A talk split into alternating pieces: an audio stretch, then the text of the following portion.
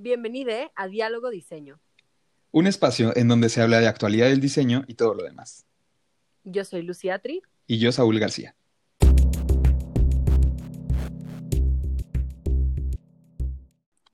Hola Saúl, ¿cómo estás? Muy bien, Lucy, ¿y tú? Muy bien también. Muy emocionada este, de darle cierre, de darle conclusiones y reflexiones a, estas, a estos últimos tres episodios del especial de educación en línea que hicimos para estas pseudo vacaciones decembrinas. Estuvo bueno, ¿no? Aprendimos un chorro y como dices, estas pseudo vacaciones, este, pues nos agarraron inadvertidos, pero las aprovechamos.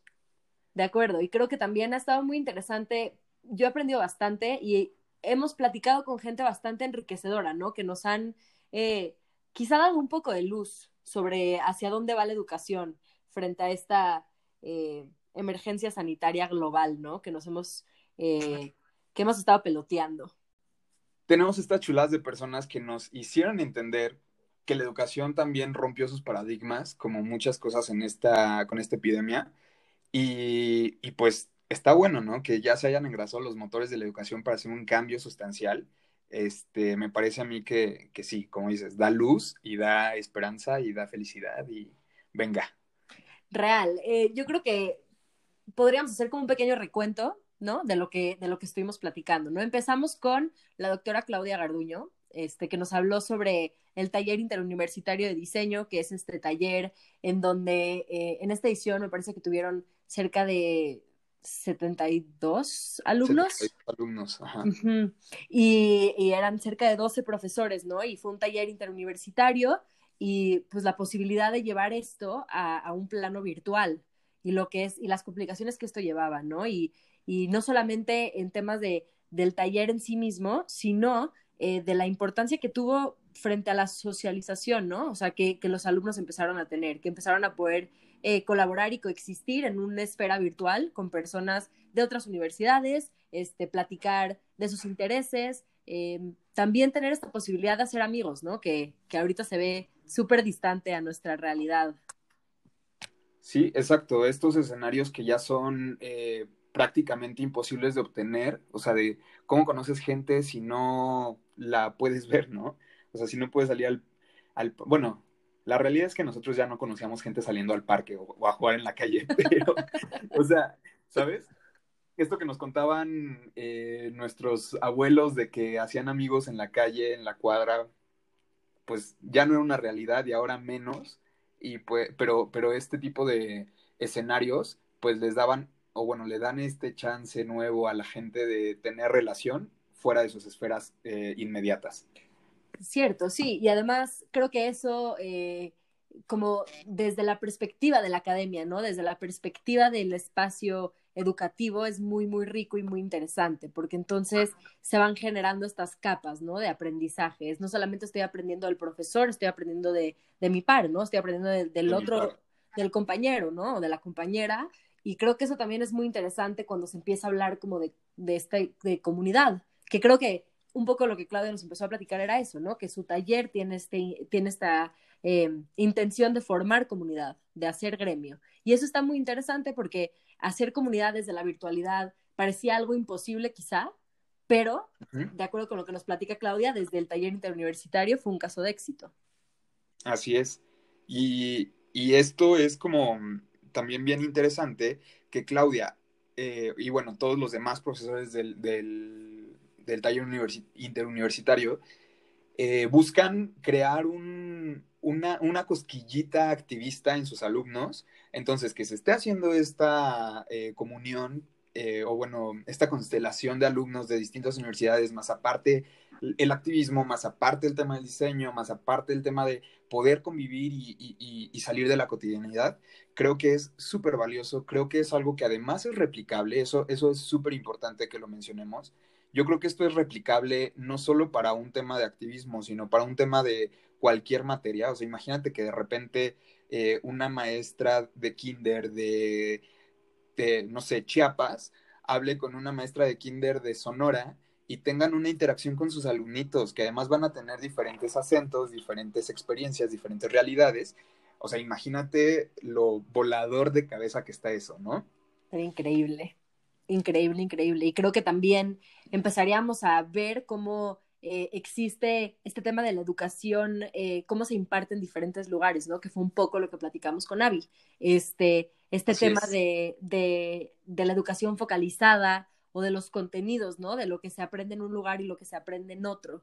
Creo que eso fue súper, súper interesante también, porque entonces empezamos a, a evaluar no evaluar, quizá hacer como una pequeña reflexión sobre qué es lo que vale la pena enseñar hoy en día eh, en estos tiempos de COVID, ¿no? En esta imposibilidad de, de, lo físico, de la interacción física del salón de clases, quizá, o del recreo, qué es lo que vale la pena enseñar. Y entonces empezamos a aprender que realmente existen eh, contenidos que son más afines de acuerdo al lugar en el que encuentras, eh, en el que te encuentras, tanto social como culturalmente, como geográficamente incluso.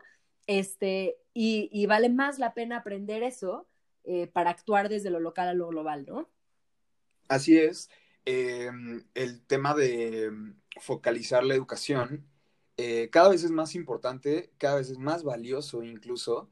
Em, y bueno, o sea, en esta globalidad inmediata donde todo está a un clic de distancia, el hecho de poner hincapié en los valores locales y en las necesidades locales eh, yo creo que pueden ser un diferenciador en el hacer de una persona. O sea, si desde pequeño o desde tu etapa formativa tienes este, mm, esta intención de preocuparte por lo local, a pesar de que en Facebook puedas ver lo que pasa en China en tiempo real, este, pues te da este sentir humano y te da esta noción de qué es lo que necesita tu, tu, tu localidad y qué es lo que mm, desde el espectro comunal, desde el espectro de tejer socialmente este, tu, tu, pues a tus allegados, eh, puedes hacer.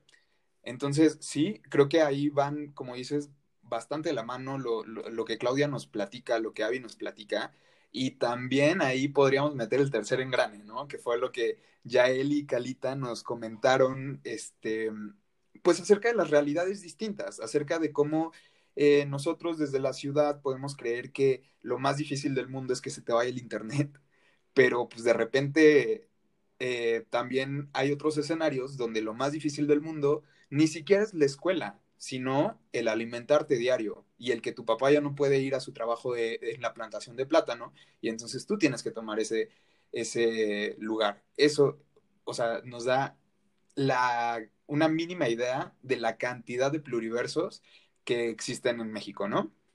Y que nos pone a reflexionar bastante de la posición en la que estamos y la responsabilidad que tenemos también. Yo creo que si algo aprendí en estas entrevistas fue eh, el, privilegio en el que nos encontramos, ¿no? De poder llevar unas clases en línea, de poder conectarnos a la computadora y escuchar a profesores, eh, docentes eh, súper preparados, ¿no? Y, y gente súper preparada que se tuvo que actualizar para aprender a usar Zoom porque son gente mayor, ¿no?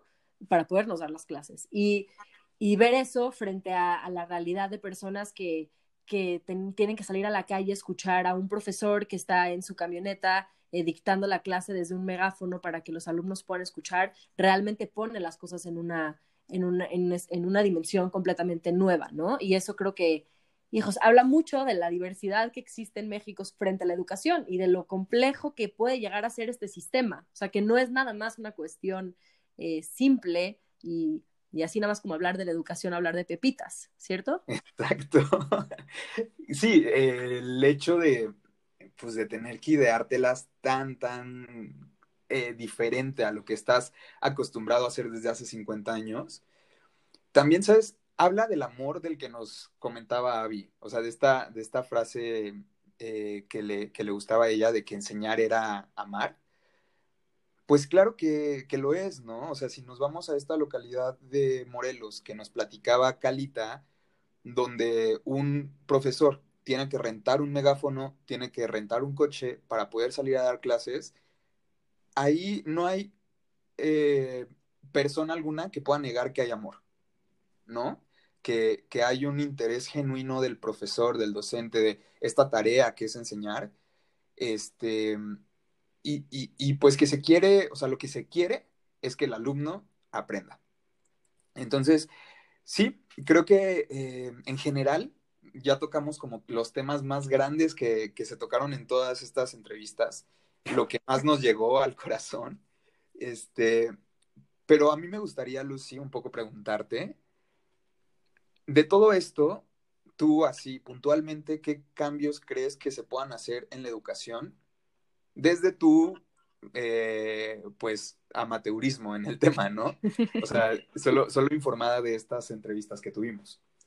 Pues yo creo que quizá lo que más, lo que más me llamó la atención de la entrevista de Yael y Calita fue que hablaron de, em, digamos, como la posición que deben de tomar los padres y madres de familia, ¿no? Frente a la educación de los, de los hijos. Estoy hablando de educación primaria y educación eh, kinder, maternal, secundaria, o sea, antes de, antes de la educación profesional. Eh, y, y, ellas nos decían, ¿no? Los papás tienen que también ser actores en este tema de la educación. Y yo creo que eso me pareció exquisito, porque creo que es una nueva, bueno, para mí por lo menos es una nueva forma de aproximarme a la educación y es la educación que ya no es solamente en manos del profesor, solamente en manos de la escuela, en este caso, en manos de esta institución de, con salones, con, con escritorios, etcétera, sino sale un poco y entonces ya involucra a más actores y entonces la educación se vuelve la posibilidad de generar comunidad. Y eso fue lo que me pareció fascinante. Entonces creo que, creo que quizá ya es momento de que nos pongamos todos en una posición en donde entendamos que hay mucho que se puede aprender, ¿no? Y sin importar la edad que tengas, este, la cantidad de títulos que estén colgados en tu pared, creo que se aprende de todos lados, y esto lo dijo Abby, ¿no? Se aprende del el árbol que está enfrente de tu casa y se aprende de la persona que menos lo esperas, ¿no? Se aprende de todos lados. Y entonces creo que si todos nos formamos como si nos consideramos como actores dentro de este macrosistema que se llama la educación, podemos hacer un verdadero cambio. Y entonces es considerarme a mí misma como, no sé, como hermana, ¿qué le puedo enseñar a mis hermanas? Y como hermana, ¿qué puedo aprender, no? O como hija, ¿qué puedo aprender? Pero como hija también, ¿qué puedo enseñar? Y entonces no es nada más lo que presenta el sistema educativo y los libros y los textos, sino qué es lo que se aprende y qué es lo que se comunica. Y creo que más ahora que nunca, la educación tendría que migrar hacia un sistema así, porque ya vimos que pues, no hay salones de clase, ya vimos que no hay, este, en ocasiones ni siquiera hay profesores porque no pueden presentarse, en ocasiones no hay alumnos porque no tienen cómo conectarse, ¿no? Pero este sistema de aprendizaje, digamos, como esta condición de aprendizaje que tenemos como seres humanos, está tan intrínseca en nosotros que aprendemos de todo. Entonces yo creo que sería una cuestión por ahí. ¿Tú qué opinas, Saúl?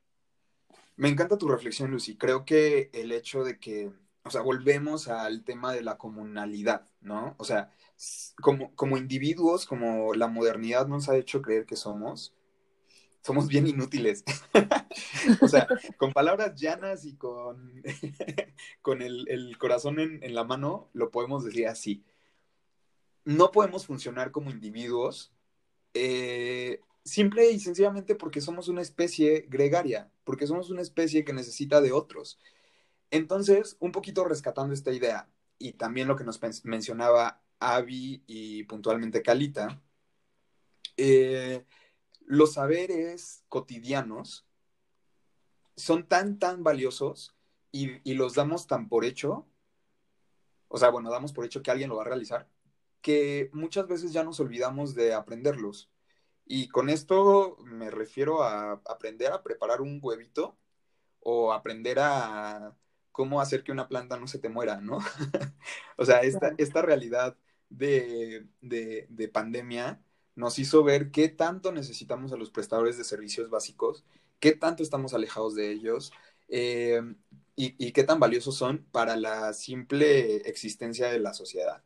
Entonces, creo que yo me voy un poquito por allá, o sea, creo que caer de nuevo en institucionalizar todo y en hacer todo académico sería un error. Creo que necesitamos tener este acercamiento de nuevo al, al pues sí, a los, a los saberes prácticos y creo que es un cambio que se necesita hacer y que no se puede ignorar ya.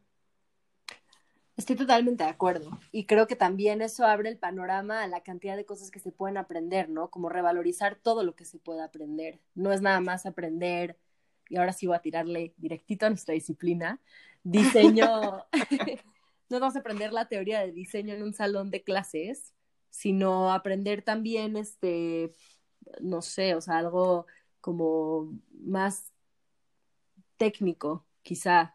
No se me ocurre un ejemplo puntual, pero o sea, se pueden aprender cosas de todo. lo que voy es que no es nada más el aprendizaje duro de textos, de chonchos, de palabras rimbombantes, de los millones de títulos, sino existe educación muy, muy, muy al alcance de todos y muy en todos lados, ¿no?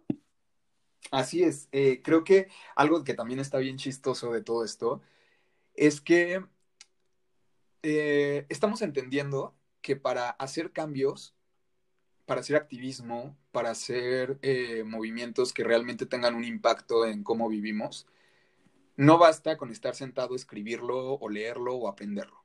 Se necesita hacer.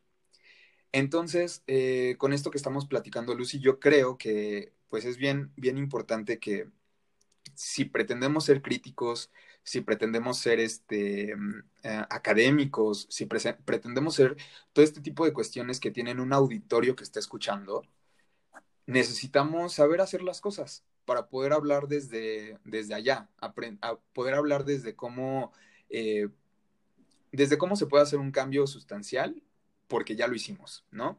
Entonces, yo me quedo con eso, Lucy, o sea, creo que es un aprendizaje y una crítica que me hago a mí mismo, eh, porque, porque también es necesario como ser crítico, bueno, autocríticos.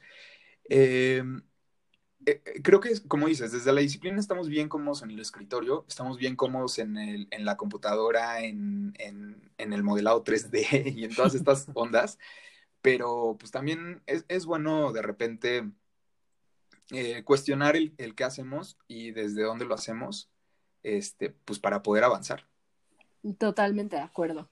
Yo te preguntaría a ti, Saúl, si crees que la dinámica de la educación en México responde al mundo en el que vivimos. Híjole, Lucy, me vas a poner aquí, me vas a exhibir ya de plano. me voy a ponerlo, Lucy. A ver, ahí te va. Yo creo que en sí la sociedad mexicana no responde al mundo en el que vivimos porque en, en, general estamos con una venda en los ojos. O sea, en todos los niveles, no solo en la educación. Entonces, eh, como ya poniéndonos con estos tintes políticos, yo creo que la educación, puntualmente, responde a ciertos intereses eh, como hegemónicos y de desarrollo, o sea, de, esta onda desarrollista que tiene el país al, al, haber caído en la desgracia de que los países con mayor poder adquisitivo nos hayan nombrado tercer mundo. Este, yo creo que con este sesgo eh, México quiere y quiere y quiere y quiere y quiere llegar allá, pero niega sus raíces, niega sus realidades, niega su, eh, sustento. Y ahí tenemos el claro ejemplo del abandono del campo eh, que, se ha llevado a cabo en las últimas décadas. Y trata de ser este, esta potencia tecnológica y, este, económica sin darse cuenta que está dejando atrás muchas cosas. Entonces yo creo que la educación eh, está respondiendo a este, a este sistema y pues por consecuente obviamente está negando que se necesitan aprendizajes locales, que se necesita desarrollar habilidades humanas, que se necesitan eh, pues todo este tipo de, saberes eh, de subsistencia básicos. Y pues ya, o sea, yo creo que sí, está, sí estamos como un poquito mal parados. ¿Tú qué piensas, Lucy? Sí, yo creo que estoy de acuerdo contigo. En realidad creo que también una gran trampa en la modernidad es creer que no existe otra forma de hacer las cosas, ¿no? Y creo que estamos muy sujetos a esa trampa de creer que progreso es progreso como los países primermundistas y pues en este caso el que nos queda cerca es Estados Unidos, pero ya vemos que están hechos un verdadero desmadre. Y pues, o sea, yo no le aspiraría a eso, ¿no? Yo le aspiraría a algo un poco más eh, arraigado, no un poco más, mucho más arraigado a lo que el país que en el que vivimos propone, ¿no? Que es un país excesivamente rico, ¿no? Rico de cultura, rico de recursos, rico de naturaleza, rico de, de, de, calidad humana, o sea, es otra cosa, ¿no? De, entrada las, las em, digamos que las condiciones son abismalmente distintas, entonces las soluciones deberían de ser abismalmente distintas. creo lo mismo, ¿no? Creo que la educación eh, de México sí responde a un sistema eh, muy particular, pero, pero sí comienzo a ver, o sea, después de estas entrevistas que tuvimos, sí comienzo a ver un poco la luz ahí en el túnel, ¿no? O sea, sí empiezo a ver como estas salidas, eh, por ejemplo, Avi, cuando nos platicaba de la educación para el desarrollo sostenible, ¿no? Y nos platicaba de estas estrategias de, de ok, yo estoy enseñando inglés, que creo que se llama English Literacy o una cosa así, ah, pero con el enfoque de desarrollo sustentable. Y eso me parece sensacional porque es de veras insertar un, o sea, volver el desarrollo sustentable o desarrollo sostenible una, digamos, como un eje rector en, eh, en la educación y entonces transforma por completo los contenidos y transforma por completo la dinámica. Este, yo pienso que, que, que o sea, el caso de Abby particularmente a mí me da mucha luz sobre lo que puede suceder con la educación a nivel nacional. Este, no sé qué opinas tú. Mm, sí, yo creo que sí, sí hay luz. O sea, no todo esto es eh, pesimismo. yo creo que hay, mira, más que luz, porque pues creo que luz siempre puedes encontrar. O sea, si eres una persona positiva y tratas de buscar lo bueno, siempre vas a encontrar lo bueno. Entonces yo creo, yo más que luz lo llamaría eh, un interés generacional por un cambio sustancial. Eh, creo que mm, sería contradictorio para alguien de nuestra generación que tiene la información de cómo están las cosas en el mundo y cómo está avanzando temas eh, eh, comunes como el cambio global, eh, el calentamiento global, perdón, bueno, ahora la pandemia y cómo esta pandemia se puede replicar bien fácil en cinco años, cómo están las desigualdades sociales. O sea, si tienes todas esas, esa, toda esa información, sería bien, este, pues no sé, o sea, bien antinatural no decidir hacer un cambio. Entonces yo creo que es un tema más generacional, porque ahorita nosotros ya sabemos lo que está pasando hasta por los memes, ¿no? O sea, los memes se han vuelto, los nuevos este, noticieros. Entonces, yo creo que va por allá, Lucy. Eh, si, si, seguimos con esta onda de, de, pues, tener información veraz, no importa si es con un tinte este, humorístico, no importa si es con un artículo académico, pues es, es natural que se den este tipo de, de cambios. Sí, yo estoy de acuerdo. Yo esperaría que, que para allá vayamos, ¿no? O sea, que se empieza a diversificar también. Y también algo que creo que pasa mucho es que de pronto la educación, cuando se habla de la educación en México, se habla de la educación en México, ¿no? Como con mayúsculas, italic bold, subrayado. Este, y con la, con la, voz del locutor de la CTM, ¿no? Sí. De que, educación en México. y entonces se vuelve esta cosa gigante, ¿no? O sea, esta, esta, esta pienso como en todos los libros de la SEP que nos dieron en, en, en la primaria, ¿no? Y, y, y, se vuelve algo tan, eh, quiero decir, como singular, ¿no? Y tan homogéneo, pero en una sola, o sea, una sola cosa, ¿no? O sea, es como un axis mundi, una sola cosa, esta es la forma y es la única forma. Entonces creo que también una buena solución eh, para que el, eh, para la educación en México, como que evolucione y, evolucione como a estos contenidos de los que estábamos hablando, es que se comienza a diversificar y que no sea nada más este estandarte de la educación en México, sino ya es las educaciones, ¿no? O sea, existen una pluralidad y, y, no, es, no es nada más una, o sea, un libro que se le va a dar a toda la República Mexicana sobre lo que se tiene que aprender, o sea, en realidad hay muchas más cosas que se tienen que aprender, que es muy difícil realmente que una institución nomás las, las aborde todas. Entonces. bueno, una institución centralizada, porque si fuera una institución plural, Cierto. igual que la educación, pues ahí podríamos hablar de, algo más eh, dinámico. De acuerdo, de acuerdo. Sí, yo creo que por allá sería la, la cosa, más o menos. Y, creo que está bueno, eh, digo, está horrible la situación, porque iba a decir una barbaridad, pero no, está horrible la situación que estamos viviendo, está horrible eh, el número de víctimas que está alcanzando, está horrible todo el tipo de afectaciones que, está, que estamos teniendo a, raíz de esto. Sin embargo, en este tipo de problemáticas o en este tipo de momentos de crisis, siempre surgen las áreas de oportunidad. Entonces, ahorita yo creo que quedaron tantas, tantas, tantas al descubierto que aunque haya gente que pretenda o quiera ignorar eh, ciertas carencias o ciertas eh, cosas que no estuvieron bien en, o, o, que quedaron expuestas, hay tantas otras cosas expuestas que va a haber cambios. Entonces, yo creo que eso es un respiro para, para todos, es un respiro para, para las educaciones en México, es un respiro para los alumnos, para las generaciones que vienen, para los profesionistas que vienen también. Y, y también, ¿sabes qué? Creo que se apeló mucho en, esta, en estos, o bueno, en este año y lo que vayamos a durar todavía, la empatía. Creo que la empatía fue algo que estaba bien, bien escondido y ahorita, más que nunca, podemos este, escuchar y, ver cómo discursos van cambiando.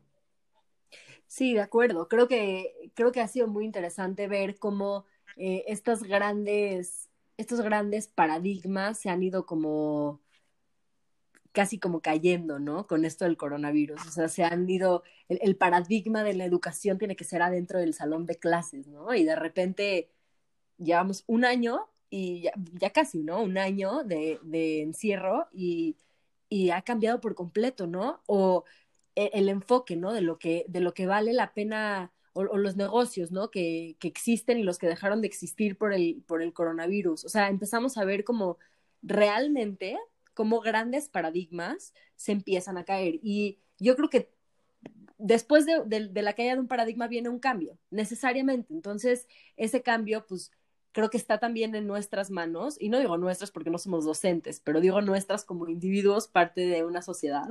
Este, bueno, Saúl sí es docente, yo no soy docente. Pronto, Pero está en nuestras manos, ¿cierto? O sea, está en nuestras manos ser parte como de este nuevo paradigma y de irlo construyendo y de irlo modificando. Hemos visto millones de cosas que han ido cambiando desde que empezó el coronavirus hasta ahora. Yo pienso en, en lo mucho que ha cambiado, ¿no? En, en, en cómo al principio cuando nos encerramos y eran las primeras semanas decíamos, ya, esto va a durar un mes, ¿no? Y ahora ya, ya dura un año, yo ahorita tengo COVID y estoy viva, ¿no? O sea, y a lo mejor la las primeras semanas se decía, me voy a contagiar de COVID, me voy a morir, ¿no? O sea, han ido y venido millones de cosas, han pasado miles de cosas, han habido millones de casos de muertes, han habido miles de, o sea, miles, miles de noticias. La, la, la, la cosa es que el mundo está en una situación rarísima, ¿no? Pero a pesar de eso, estamos encontrando la forma como sociedad de subsistir y de, y de, y de subsanar como esos huecos y de mejorar. Sí, yo creo que la resiliencia eh, quedó al descubierto. Eh, nos dimos cuenta que no es, o sea, no estamos parados en un punto eh, tan caótico como el que creíamos que, estábamos parados. Y, y, también es innegable el afecto que esta pandemia logró en cada uno de los seres humanos. O sea, no hay ser humano en esta tierra eh, que, no haya sido afectado de alguna manera por, por el COVID. Entonces, pues ahora sí que, como lo mencionamos en el, en el episodio con Claudia, esto es una emergencia común. Y entonces de aquí van a salir soluciones comunes, cambios comunes, eh, eh, tratos comunes, resignificaciones comunes, y eso es lo que me emociona. O sea, tanto se habló de la nueva normalidad, que se supone que ya llegó, que no ha llegado, que va a venir cuando todo, todo el mundo esté vacunado, que nunca va a venir, también dicen algunos. Eh, yo creo que esta nueva normalidad tiene una dimensión mucho más personal y espiritual que de lo que vamos a ver en un cambio, eh, no sé, en los engranes de la sociedad. Pero pues a mí, a mí sí me emociona, la verdad. A mí también. Me emociona ver qué va, qué va a ser en una década o dos eh, de los chavitos y chavitas que su educación primaria la tuvieron que pasar así, ¿no? Como sean nosotros eh, como adultos, ¿no? Podemos como un poquito más entender, pienso yo, ¿no? Este, este tema de, de, ah, ok, me voy a quedar en mi casa y trabajo desde acá. Yo veo, por ejemplo, a mis primas que tienen, tienen hijos chiquitos que están en kinder y que les los tuvieron que sacar de la escuela, ¿no? Este, este año de plano, porque pues no, no podían, o sea, decían, no, no, no están aprendiendo nada, no puedo yo encargarme, no está funcionando, la maestra no me está dando bien las clases, y eso era que educación en línea, o sea, era con computador y todo, y yo me pregunto qué va a pasar con esos rezagos, ¿no? ¿Qué va a suceder con esos niños? A lo mejor su capacidad de, de socializar va a ser distinta a la nuestra, a lo mejor van a conocer distintas formas de interactuar con otras personas, a lo mejor van a tener un mejor uso de, de lo virtual o una mejor concepción sobre lo virtual. Entonces creo que también es muy pronto para saber qué va a pasar, o sea, cuáles van a ser las secuelas del COVID ahorita, pero lo que sí es, lo que sí es verdad es que podemos empezar a plantearnos hacia dónde queremos que vaya la cosa. Porque Así es. un futurible, ¿no? No es una utopía. Entonces. Es, un momento, Lucy, en el que las teorías, la, o sea, la teoría de la educación va a tomar tantas vertientes y tantas ramas nuevas que es posible que estemos viendo el anuncio de, pues, de la caída de, esta institución de la educación en México, como lo dices tú, y, se empiezan a desprender estas ramas educativas que, pues, no hagan más que sumar, ¿no? O sea, sumar a, diferentes visiones. Sí, me emociona mucho pensar en, en, algo así, más porque ahora estamos haciendo la maestría, entonces ya para cuando nos toque ser maestros, quizá esté bueno. sí, caray. Este, oye, Lucy, tú como alumna, ¿cómo has vivido esto? O sea, me, me importa saber cómo, digo, ya lo sé yo, pero que los que nos están escuchando sepan, sepan cómo has vivido esto de ser alumna en línea. O sea, ¿qué tanto te ha costado? ¿Qué tanto te ha sumado? Em, ¿qué, ¿Qué experiencia te ha marcado a pesar de estar atrás de una pantalla? Cuéntanos. Pues yo creo que la verdad ha sido, ha sido extraño, ¿no? Porque creo que, no sé, o sea, originalmente la razón por la cual yo quería entrar al posgrado de la UNAM bueno, una de las, pero quizá la más predominante era porque quería estudiar en la UNAM. O sea, quería eh, ir a CEU, quería eh, coexistir en CEU, eh, en el espacio físico, ¿no? O sea, poder, poder estar ahí.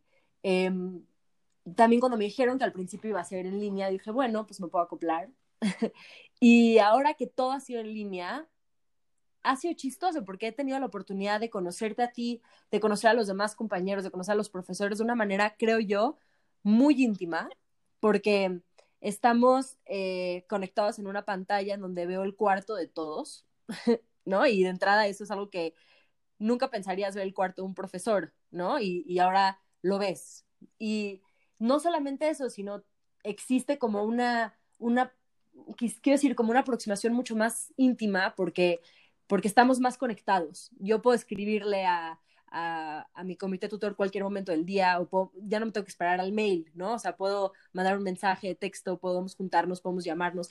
Creo que estamos más conectados de lo que parece y eso también ha dado la posibilidad de que nos conozcamos de una forma eh, en donde queremos hacer como estos proyectos eh, para poder evidenciar nuestros encuentros, ¿no? Por eso el podcast, por ejemplo, o por eso estos proyectos que de repente salen con los diferentes eh, compañeros de la clase, eh, para poder evidenciar estos encuentros, para que no se queden nada más en un café en la cafetería que no sucedió, sino que tenemos algo así, tangible, más o menos tangible, más o menos eh, así que se puede sentir, ¿no? Sí, claro, asimilable y compartible. Em, creo que coincido contigo, Lucy, en que esto fue rarísimo. Eh, yo, digo, ya había estudiado mi licenciatura en la UNAM, pero es bien diferente eh, y se percibe bastante diferente como en, incluso en, entre la comunidad de, la, de CEU, estar en una licenciatura que estar en el posgrado. O sea, empezando porque el posgrado está en un edificio aventado por allá, este, en donde conviven todos los posgrados y la idea es que eh, uno del posgrado de física se haga compadre de uno del posgrado de educación y, ¿sabes? O sea, está pensado con ese fin. Ok, no se logró.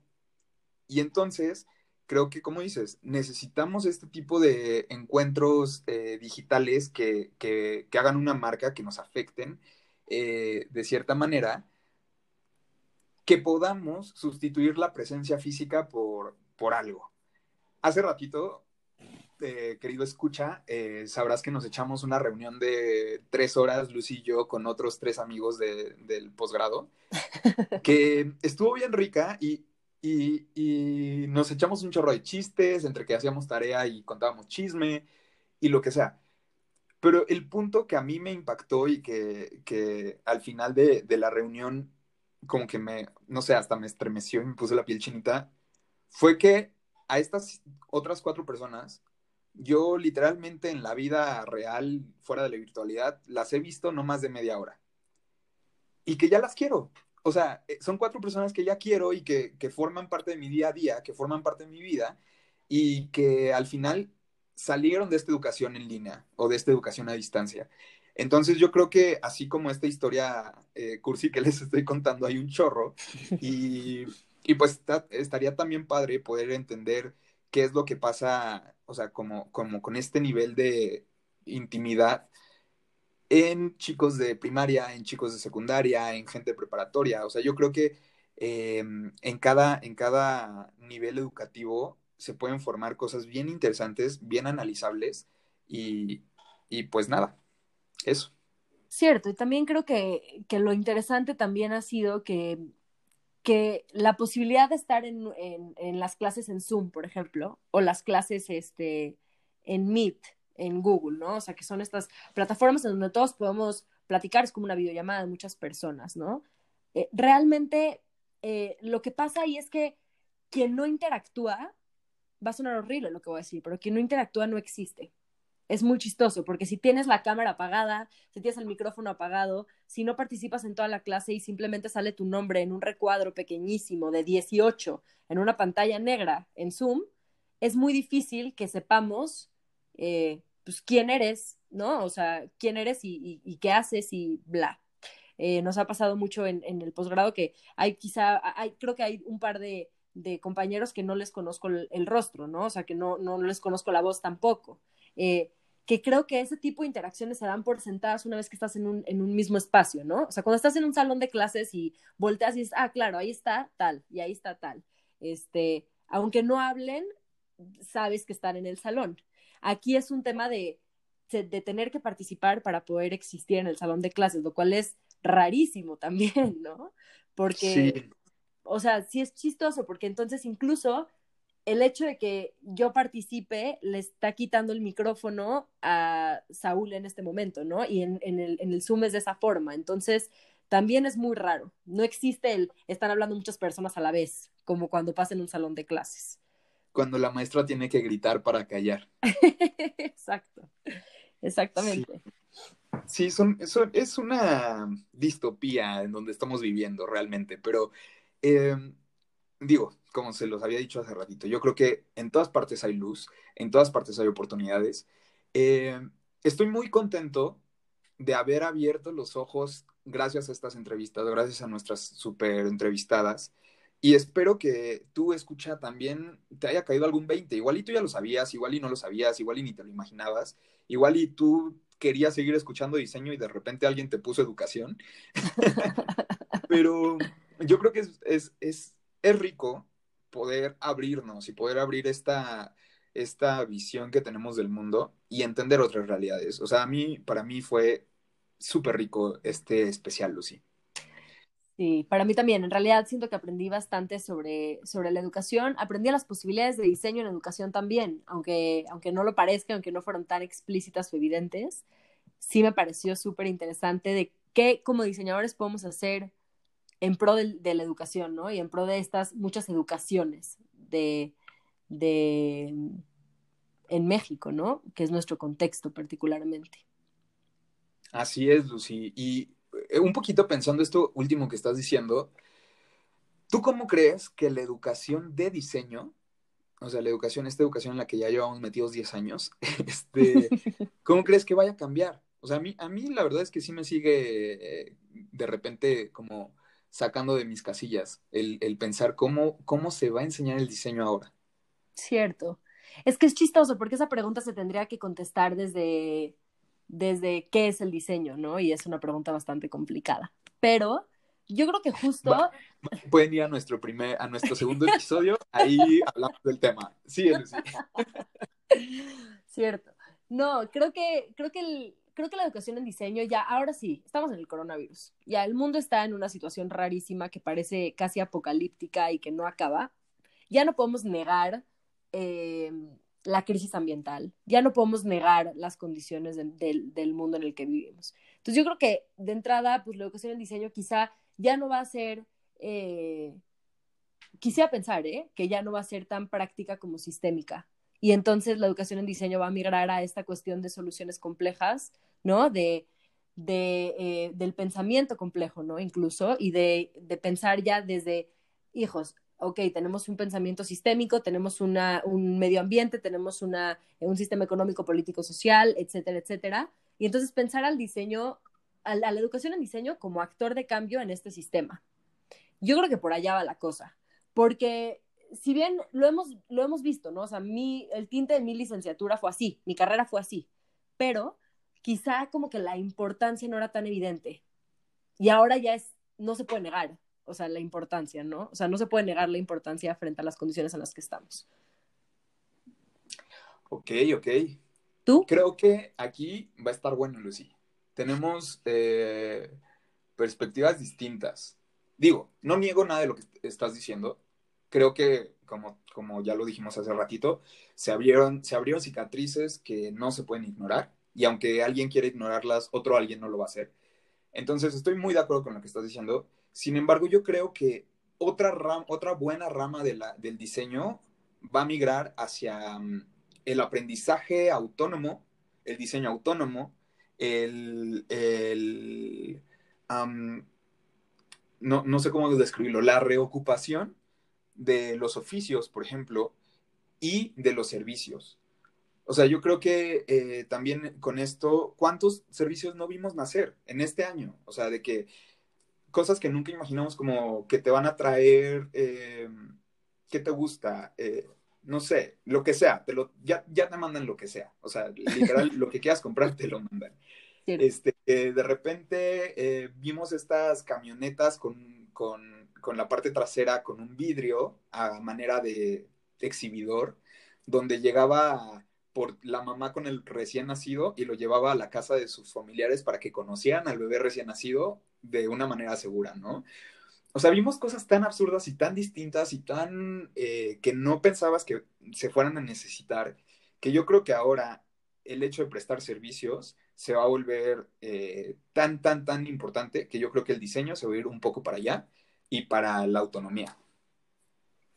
Qué interesante. Creo que no están peleadas, ¿eh? Creo que sí están bastante ahí conjugadas lo que propones tú y lo que propongo yo. Creo que también es interesante porque habla de las posibilidades de la disciplina, ¿no? O sea, existe posibilidades de pensar al diseño eh, hacia servicios, ¿no? Y hacia los oficios y hacia la, eh, digamos, como especialización de cuestiones muy prácticas y muy puntuales, también porque se necesita eso también, ¿no? Y existe eh, esta visión sistémica y esta visión este, compleja. O sea, lo interesante del diseño es que da la posibilidad de esos, o sea, polos que pueden ser, que parecían ser muy, muy, muy opuestos. Ok, sí, te, la compro, Lucy, sí están, sí están relacionadas. Todo concíliate, concíliate conmigo. este, oye, querida Lucy, cuéntame, o sea, ya como cayendo un poquito a lo reflexivo y a lo personal, ¿cuál es tu aprendizaje más importante? O sea, una cosa, o sea, quiero, quiero que pienses una cosa que te haya pasado en estos meses que llevas de maestría que haya sido tan importante que ya lo piensas todo el tiempo? ¿Que lo aprendí de la maestría o que lo aprendí? Sí, sí, sí, que lo aprendiste en este, en este aislamiento, en, esta, en este periodo de, educación en línea, que, te dejaron hasta un comentario que haya hecho alguno uno de tus compañeros, ¿sabes? Pues mira, es una, es una, voy a compartir una, una historia un poco personal, pero creo que está bastante ad hoc. Hace rato estabas mencionando eh, la cuestión de la empatía, ¿no? Y, y, de cómo nos hemos dado cuenta que, que, la empatía ya está muy en boga, ¿no? Siempre, siempre lo ha estado, pero ahora lo tenemos como más a flor de piel. Y creo que si algo que nos brindó eh, la educación en línea, eh, en nuestro caso, es que no se borraron como que estos límites entre lo que es trabajo y lo que es tiempo libre, ¿no? Se borraron, o sea, como que ya estamos en este estado de constante trabajo y y tiempo libre. Es como que tomamos la clase en pijama, ¿no? O sea, yo, yo pienso en ese ejemplo, es clarísimo. Entonces, em, tuve eh, em, la, digamos, como la situación en donde falleció eh, un familiar cercano y fue muy, muy difícil para mí, pero estábamos entonces al mismo tiempo cerrando unidad en el posgrado, ¿no? Y entonces era como bastante complicado sobrellevar esas dos cosas. Y justo tuve em, la oportunidad de hablar con Claudia, eh, Claudia Garduño, de hecho nuestra primera entrevistada, que también es mi, mi tutora principal, mi directora de tesis, em, y le platiqué esto y su respuesta fue, Lucy, lo más importante ahorita es que te concentres en estar con tu familia, ¿no? Es, es que te concentres en eso y que dejes a un lado la, la maestría. Y para mí eso era impensable, o sea, realmente impensable, porque para mí mi día a día era conectarme a la computadora, llueve, truene o relampaguee para estar en clase, ¿no? Y pensar que sí existe esta compartimentalización, ¿no? Entre las dos cosas y que sí existe el, ok, necesito mi tiempo, perdón, el COVID, este, justo me, me pareció muy importante y me pareció rescatar algo que teníamos muy claro antes y que ahorita yo no tenía claro, ¿no? Antes, si en, en, en el caso de las clases presenciales hubiera fallecido este familiar, eh, simplemente hubiera dejado de ir al salón de clases, ¿no? Y ya. Pero aquí era, ¿cómo me voy a desconectar si tengo la computadora conmigo de todas formas? Entonces creo que eso fue lo más valioso que yo aprendí en la cuarentena, que a pesar de que pareciera que no existen límites entre entre el trabajo y el, tiempo libre, sí los hay y hay que saber encontrarlos. Y que además de eso existe una empatía que atraviesa la pantalla y que tan es así que, Saúl, tú me escribiste, ¿no? O sea, gente que, como lo decías hace rato, ¿no? Nos conocimos a través de la pantalla, nos aprendimos a querer a través de la pantalla y me escribían con, con, con sus condolencias, ¿no? Sobre algo que de otra forma no hubiera existido. Entonces creo que eso es como el aprendizaje más grande que yo me llevo de esta, de esta experiencia de educación en línea. Ok, está buena. Eh, está valiosa, Lucy. Yo creo que, digo, lamentablemente tú tuviste esta pérdida. Eh, también muchísima gente, eh, digo, basta ver las estadísticas para saber cuánta gente ha muerto por COVID, que ha estado aislada, que no ha podido despedirse de sus familiares, etcétera. Em, puede empatizar con esto que estás diciendo. Em, porque sí, o sea, sin duda el año pasado y este año, bueno, el poquito que va de este año, han sido claros detonadores de pérdidas y, y, es bien, no sé, si es un tema de, análisis, de sentarse a tomarse un café entero para poder discutirlo y platicarlo, pero yo creo que eh, es más evidente el dolor es más evidente el saber que no puedes estar abrazando a la persona que quieres para decirle que lo lamentas. Es, es una onda bien triste. Y este, y, y como dices, la empatía por este tipo de situaciones ha incrementado muchísimo y eso ha detonado otros cambios que, digo, están en polos completamente distintos, como, no sé, este, el tema de saber qué es el racismo, el tema de saber qué es este, la discriminación en general, el tema de saber quién no tiene acceso a, salud. Entonces yo creo que, digo, eh, está muy fea la situación, pero nos ha dejado enseñanzas y eso es súper importante. Y pues a ver qué tal llegan los cambios, como lo mencionábamos. Cierto, caray. ¿Cuál sería tu, tu aprendizaje más, más valioso de esta experiencia? No sé por qué te pregunté esto si yo no había pensado en lo mío. Tramposo. Este, en general, digo, también, querido escucha, sabrás que yo tuve una cuarentena también un poco atropellada. Eh, de repente ahí tuve un accidente que me dejó sin poder mover la, mano derecha como por tres meses. Eh, pues ya lo he mencionado en otros capítulos, yo me dedico a la cerámica, entonces también eso representaba como un impedimento muy, muy grande a lo que yo realizo. En general, yo soy una persona muy, muy manual y que necesita estar y que necesita tocar y que si estamos platicando te estoy picando el hombro, te estoy agarrando la mano, ¿sabes? O sea, yo soy una persona que sí necesita el contacto y sí necesita expresarse a través de hacer. Entonces el hecho de estar encerrado y aislado y tres meses estar sin poder usar una mano, me enseñó a valorar este tipo de interacciones y a saber también que todo este tipo de interacciones tienen una em, equivalencia. Este, entonces, de repente, si no podía hacer como cosas manuales o cosas prácticas, pues si era un poquito como de conversar conmigo mismo, de meterme en mis pensamientos, de, entender cómo podía expresar lo que quería expresar desde otras maneras. Y creo que esto eh, me, dio una gran visión y, una gran este, nueva cualidad, que es el, este, el realizar eh, distintos escenarios para distintas situaciones de gente que no soy yo. Entonces, volvemos de nuevo a la empatía.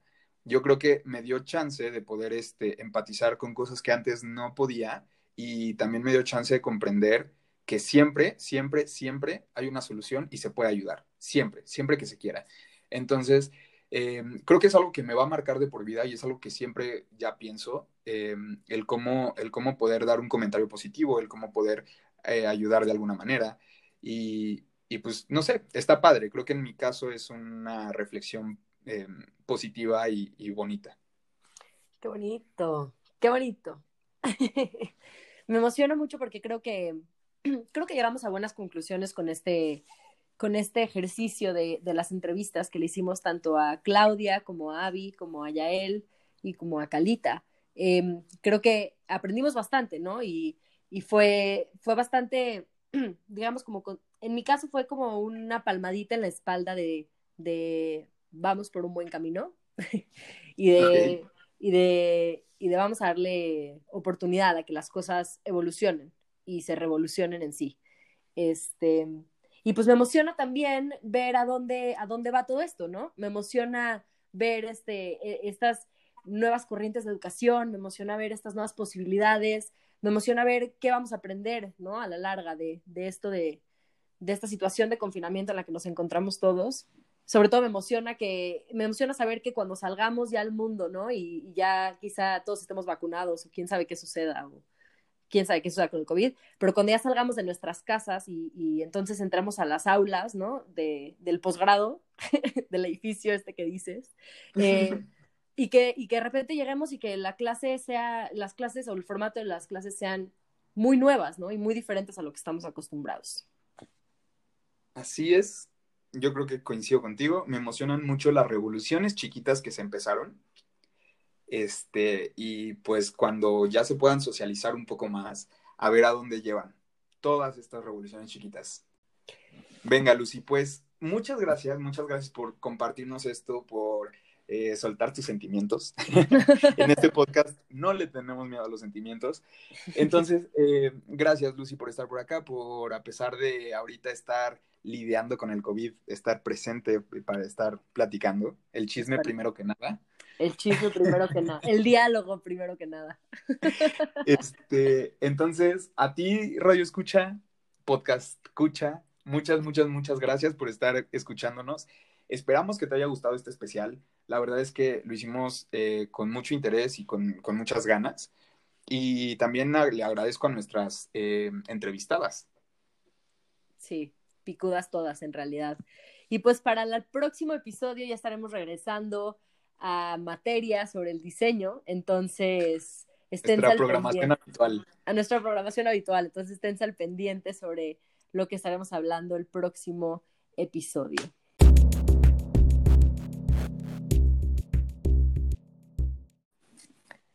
Lucy, querida, ¿cuál es tu objeto de la semana? Mi objeto de la semana es un estuche de plástico. Este. No. es de los estuches que creo que todos tuvimos en primaria. Em, la marca es Sablón eh, y es de los que son. Eh, ¿Qué plástico es? Es polipropileno, seguramente. Sí, yo también lo creo de polipropileno de los que son la parte de abajo son morada o verde o azul y la parte de arriba es transparente. Y pues nada, es el estuche que tuve todo primaria. Entonces sentí que era un buen estuche para traer el día de hoy, para cerrar el tema de la educación.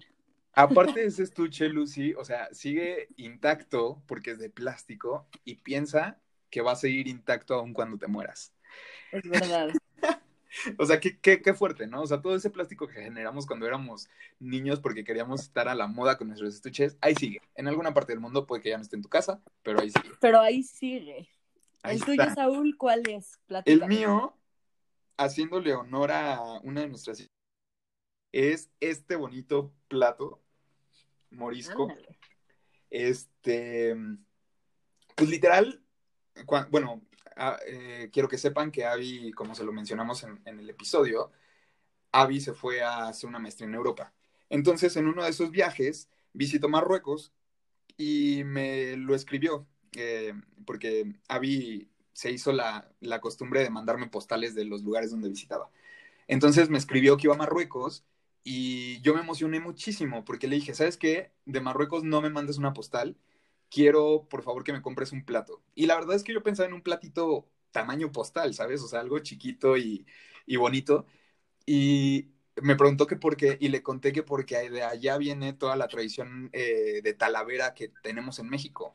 O sea, entonces está bien rico como de un lugar tan distante se hacen cosas que son tan parecidas a lo de acá porque se informaron y dialogaron en algún punto de la historia.